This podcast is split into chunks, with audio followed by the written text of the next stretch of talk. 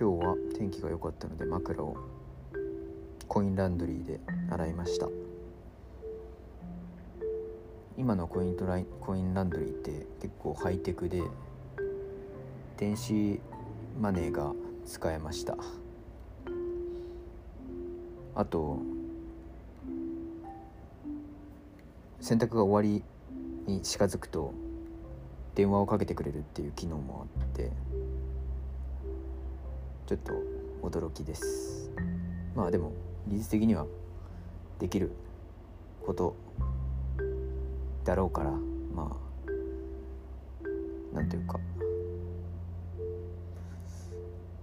こんなもんかなとは思う。まあ一方で、まあ、料金がちょっと800円ぐらいかかったのでこういう技術代にそういうその800円が800円の一部が使われてるんだなと思うと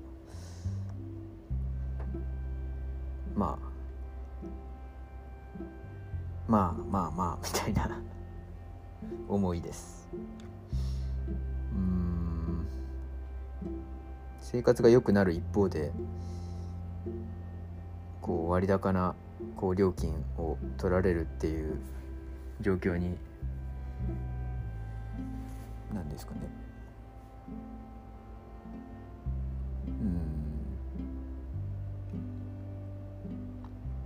まあだからどこまで私たち消費者が求めるのかっていうところが、まあ、問われてるのか まあでもコインランドリーなんで住んでるところの近くだからただ単に利用したっていうだけではあるのでなかなか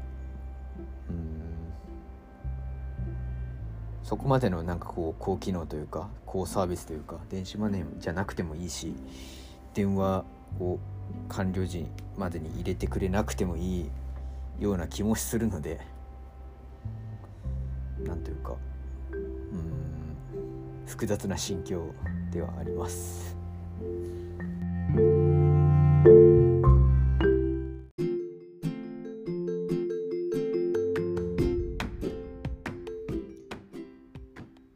ウトプットの方法について自分なりになんか、まあ、文章でもちょっとまとめてみたいなと思ってるんですけどこここでもこ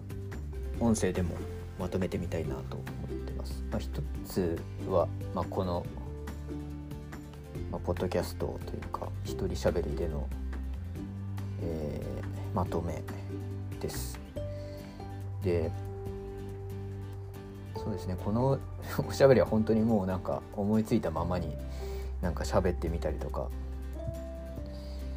うん、してます特になんか準備もしてないし今はしてないんですけど、まあ、今後もしかしたらなんかネタをかん文章で考えてはえー、喋りでこう表現するみたいなことをするかもしれないんですけど今はそういうことはしてなくて本当に一発撮りでやってます。まあ2つ目は文章で私なんか仕事に関することに、まあ、興味があって仕事に関する、まあ、ブログを書いたりあとは日記、まあ、ここでのお話と同じようなことを、まあ、つらつらとなんか書いてみたりとかしてます。今のところはなんかその2つをとりあえず取り込んでみようかなと思ってるところででなんか思ってるのはなんかどちらにしてもポジティブな内容を書いたり話したりしたいなと思ってます。あんまりなんかネガティブな内容とか表現をせずに済ませたいというふうに思ってるし、まあ、表現を練習することによって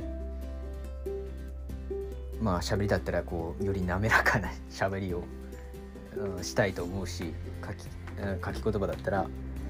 まあ、多くの人に伝わるような表現だったりとか、まあ、漢字かなですよね。の描き方だったりとかっていうのが、できるようになりたいなと思ってなんか続けてます。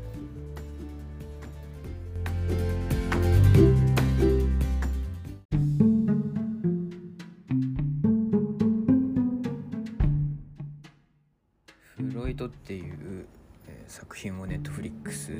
で、まあ、見ました、まあ、題名の通り、まあ、フロイトの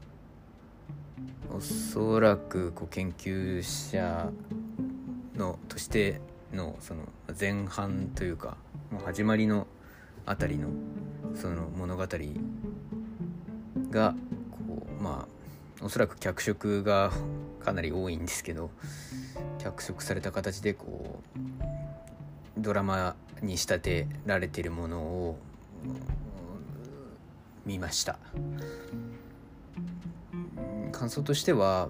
うんまあどういうふうにこうフロイトがこう精神分析をこう作り上げていったのか。っていうのをまあ何ですかね。分かりやすくというか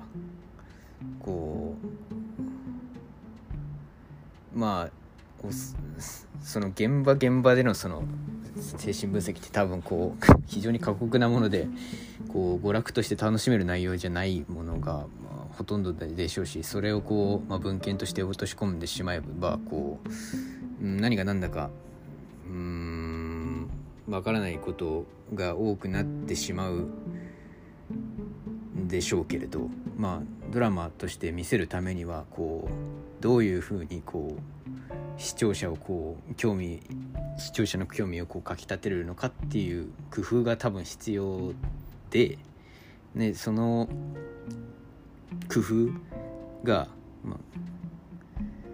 あ、なんですかね。よくなされていたというかはっきりとこう精神の異常っていうものがどういうふうにこうデフォルメされた形でこう出てくるのかっていうのをこうまあそうですねデフォうん。なんですかね。うまくこうか描かれていたのかなっていうふうにはな思いました。うん。まああの番組を通じてこうフロイトに興味を持つ人っていうのが増えるのかなとも思いますし何ですかね。うん。だからこうどういうふうにしてこうフロイトがこうまあ周囲の人たちに精神病精神病理ですよねっていうのがあるのだということをこう伝えていくのかこう発見したと何ですかねこう表現するのかそしてその精神病理っていうのが実際にはこう介入することによってこう治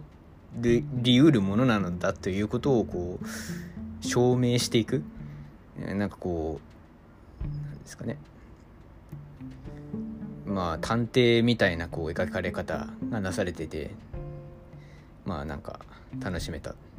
楽しめました。